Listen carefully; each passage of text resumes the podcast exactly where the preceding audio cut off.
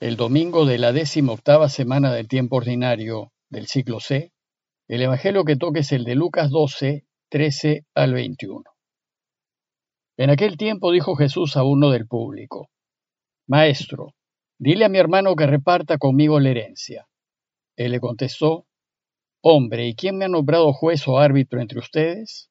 Y dijo a la gente, Miren, guárdense de toda clase de codicia pues aunque uno ande sobrado, su vida no depende de sus bienes. Y les propuso una parábola. Un hombre rico tuvo una gran cosecha y empezó a echar cálculos. ¿Qué haré? No tengo dónde almacenar la cosecha. Y se dijo, haré lo siguiente. Derribaré los graneros y construiré otros más grandes, y almacenaré allí todo el grano y el resto de mi cosecha. Y entonces me diré a mí mismo, Hombre, tienes bienes acumulados para muchos años. Túmbate, come, bebe y date buena vida.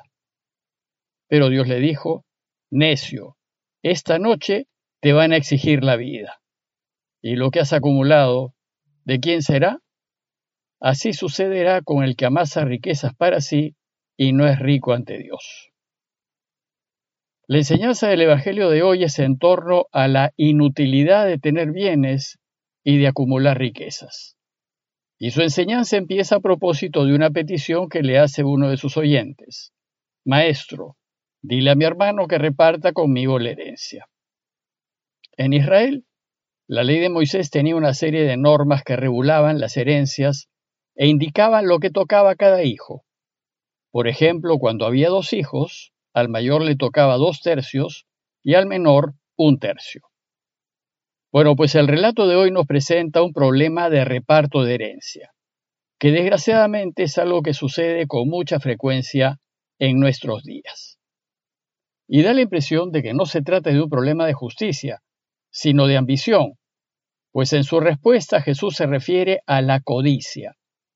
Parece que quien pregunta no está satisfecho con lo que le ha tocado y anda en pleitos con su hermano, pues aparentemente codicia más de lo que le corresponde. Jesús evita inmiscuirse en problemas legales judíos, pues según la ley de su reino, él más bien diría que hay que dárselo todo al hermano.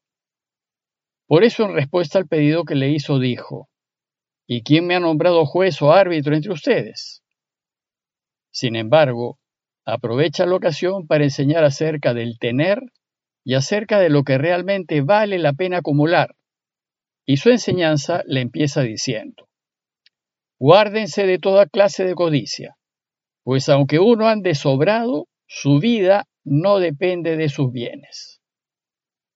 Según Jesús, no vamos a vivir más ni necesariamente vamos a vivir mejor por tener más bienes, pues en cualquier momento podemos enfermarnos y morir. Nuestra vida no depende de los bienes. Más bien, es todo lo contrario. Debemos evitar toda clase de codicia y ambición. Bueno, pues esta afirmación contradice lo que nosotros normalmente pensamos y hacemos, pues ambicionamos tener y acumular creyendo que nuestra vida será mejor y que estaremos más tranquilos en nuestra ancianidad. Y pensamos así primero por la idea que tenemos de la vida y segundo por la idea que tenemos de Dios. Veamos primero la parábola, pues ella contiene todos los elementos para ayudarnos a reflexionar acerca de este tema. Y nos dice Lucas que Jesús les propuso una parábola. Un hombre rico tuvo una gran cosecha y empezó a echar cálculos. ¿Qué haré? No tengo dónde almacenar la cosecha y se dijo, haré lo siguiente, derribaré los graneros y construiré otros más grandes y almacenaré allí todo el grano y el resto de mi cosecha. Y entonces me diré a mí mismo, hombre, tienes bienes acumulados para muchos años. Túmbate, come, bebe y date buena vida. Pero Dios le dijo, necio, esta noche te van a exigir la vida. ¿Y lo que has acumulado, de quién será?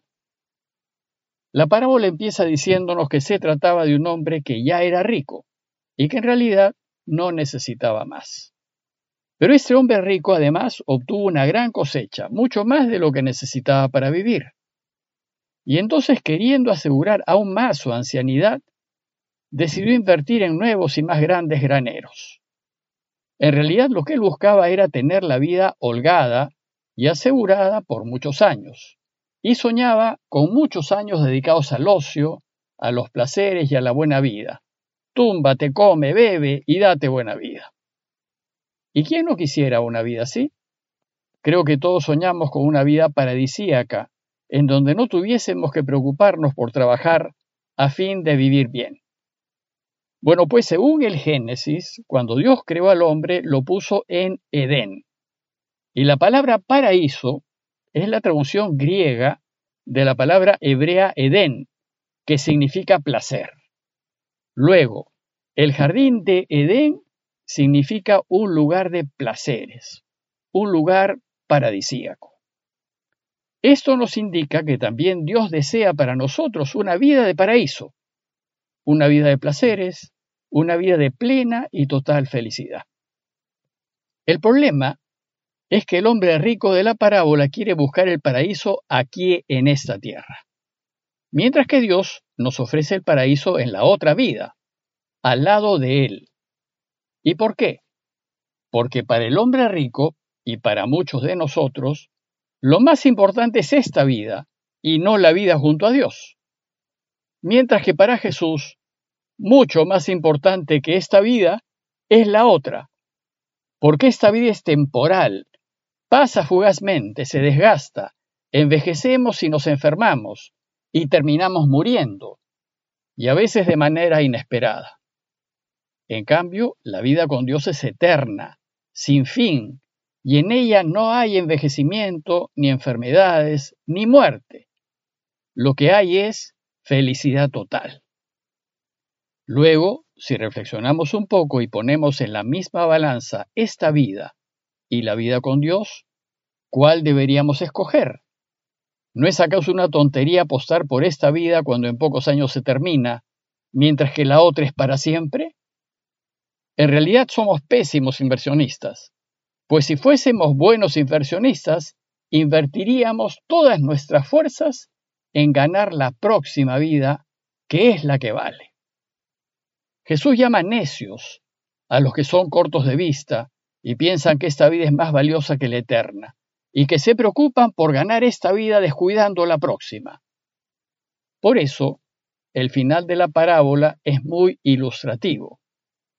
Entonces, dice el hombre rico, me diría a mí mismo, hombre, tienes bienes acumulados para muchos años, túmbate, come, bebe y date buena vida. Pero Dios le dijo, necio, esta noche te van a exigir la vida, y lo que has acumulado, ¿de quién será? El necio es el que cree que esta vida es la verdadera, olvidándose de que la vida presente es fugaz, temporal y pasa muy rápido. Y finalmente, acumulará para otros que probablemente ni siquiera conoce. Pues en esta vida todos envejeceremos y tarde o temprano moriremos. A diferencia del necio, el sabio es el que tiene la mirada aguda y el que apuesta por la otra vida. Es el que ve más allá de las apariencias de esta vida. Es aquel que ve que en la vida que sigue podremos encontrar la plena y total felicidad.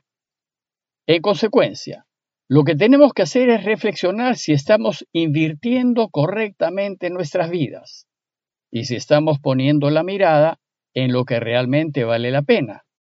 Y preguntarnos qué es de lo que en verdad me debería preocupar, qué es lo que realmente me debería mover y actuar en consecuencia. La última línea de esta pequeña parábola dice, Así será con el que amasa riquezas para sí y no es rico ante Dios. Resulta que no solamente nos diferenciamos de Jesús en que entendemos la vida de manera distinta, sino también en que entendemos a Dios de manera diversa. Para Jesús el Padre lo es todo. Él es el motor y el centro de toda su vida. Y todo lo que hace Jesús gira en torno a los deseos de su Padre. Jesús ha venido a hacer la voluntad de su Padre y a eso dedicará su vida entera porque confía completamente en su Padre, ama a su Padre y se sabe amado por Él. Y Jesús ha venido a enseñarnos de su Padre. Ha venido a enseñarnos que el Padre debe ser el centro de nuestras vidas, que todo lo debemos hacer por Él y para Él, que debemos hacer solo lo que Él quiere y que debemos confiar plenamente en Él porque nos quiere, de la misma manera como quiera Jesús, y que lo que más desea es que seamos felices. Sin embargo, desgraciadamente, lo que sucede es que en esta vida nuestra seguridad no la ponemos en Dios, sino en nosotros mismos, porque no creemos en las palabras de Jesús. No estamos seguros de que Dios realmente nos quiera como dice Jesús. No estamos seguros de que Dios desee que seamos plenamente felices. No confiamos en que nos perdona totalmente porque no creemos que nos ame tanto. No confiamos en que cuando buscamos el reino y su justicia, Él atenderá nuestras necesidades y se preocupará de que nada nos falte. Entonces, la consecuencia lógica de nuestra falta de confianza, de nuestra falta de fe es, tengo que asegurar mi vida porque nadie lo hará por mí. Tengo que acumular riquezas para poder tener una vida tranquila porque Dios no me la dará. Y entonces sucede lo que dice Jesús.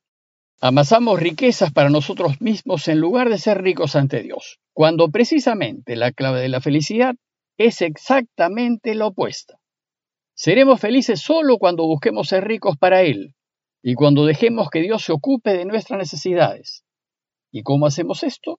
Ayudando, sirviendo y buscando la justicia en todo lo que hacemos, perdonando y buscando siempre la paz y la reconciliación, y trabajando solo por lo que es recto, justo, honorable y bueno.